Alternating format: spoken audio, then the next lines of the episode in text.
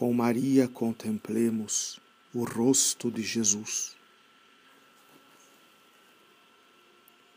Jesus, depois da sua condenação, torna a tomar os vestidos, deixa a púrpura e a cana, mas não deixa a coroa.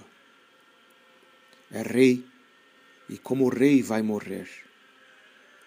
Por isso a sua coroa não lhe cai da cabeça já tomou a cruz, já se abraçou a ela e o cortejo se põe em marcha. Rodeado de soldados e de algozes que o insultam e o maltratam sem descanso, de uma multidão imensa que o maldiz e se alegra em vê-lo sofrer, de dois ladrões criminosos, assassinos, Assim caminha Jesus. Ah, cristão, contempla Jesus. Essa respiração cansada que ouves é a dele. Quase não consegue mais. A lastra de sangue que deixa no caminho diz como leva o seu corpo todo transformado em chaga pelos açoites. A cruz é muito pesada, mas não é o peso material dela. Tudo o que carregou naquela cruz é o peso dos todos os nossos pecados, dos pecados de todos os homens. E este é o peso espantoso. Também os nossos, os meus, os teus, vão naquela cruz, oprimindo Jesus. E não pode com esse peso. A quem admira, se é um peso grande demais. Apesar disso, ninguém o alivia. Olha para todos os lados e não encontra uma só pessoa que o alivie da sua cruz. E também olha para mim, para ti, para ver o que fazemos diante deste quadro e quem sabe se encontra em mim, em ti, palavras bonitas, belos desejos. Mas na prática, o que fazemos para aliviar o peso da cruz de Cristo? Lembramo-nos das nossas quedas, das nossas faltas repetidas. Cristão, olha para a Santíssima Virgem. Ela foi a única que não lançou o peso dos seus pecados, que nunca teve sobre a cruz de seu filho.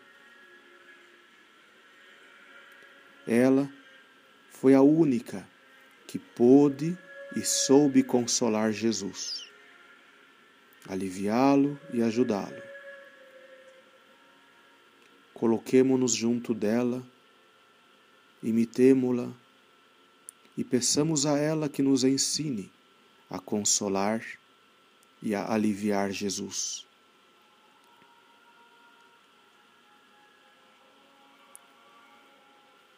Alguns existem que são os que fazem a cruz de Jesus ficar mais pesada. Os judeus, os fariseus, os soldados, os algozes. Também eles levam, cada qual a sua cruz, a cruz dos próprios pecados. Não há remédio. Ou se leva a cruz de Cristo, ou a cruz de Satanás, que é mais vergonhosa e mais pesada Outros levam a cruz com Cristo e são os ladrões. Mas não a levam por Cristo, nem por amor de Cristo. Levam-na à força, com raiva e com desespero.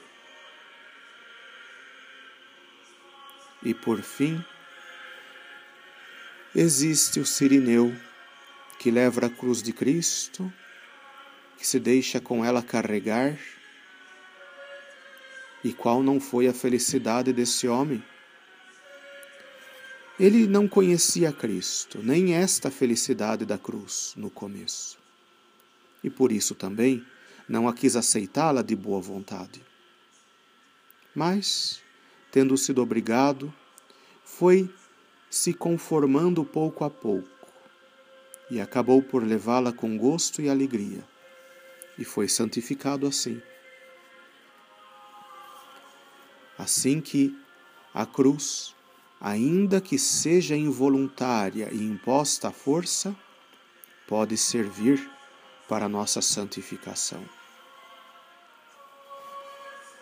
Outro grupo é o grupo das piedosas mulheres. Essas acompanham a Cristo, têm dó dele, gostariam de aliviá-lo e de lhe tirar aquele peso se pudessem. Mas a sua compaixão é incompleta por ser meramente humana. Olham para Cristo e nele não vem outra coisa a não ser um homem infeliz. Não vem nele Deus que sofre por isso não penetram, nem compreendem a causa por que sofre. Jesus lhes diz: São os vossos pecados, chorai por eles, e assim consolar-me-eis. Só assim. Alma cristã, por fim, olha para o grupo que acompanha a Santíssima Virgem esta sim, que sabe levar a cruz com Cristo e como Cristo. Que parte não toma Maria Santíssima na sua dor e na sua pena? Que sofrimento mais semelhante o dos dois corações? Semelhante em tudo, na intensidade que já não pode ser maior, no motivo que são os nossos pecados, que a ambos tanto afligem e tanto custam, no modo que é por puro amor, divino e infinito amor, que se reflete tudo quanto pode ser na Mãe de Deus. Também tu, cristão devoto, tens que levar a cruz Tens que acompanhar a Cristo no caminho do Calvário. Não podes escapar-te a esta obrigação.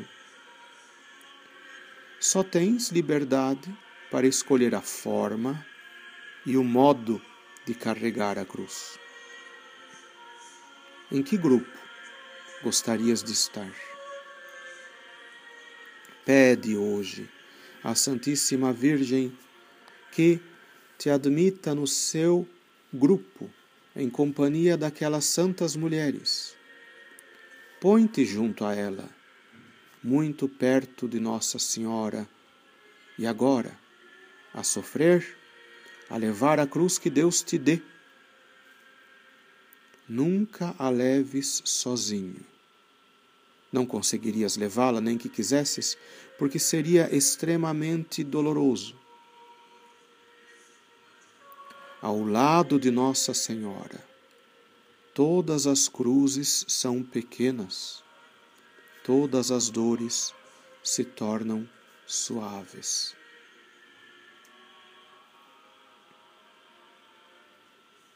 E agora, contempla em silêncio o devotíssimo passo. Não é possível exprimi-lo com palavras. Deixa que fale e que sinta o que mais puder o teu coração.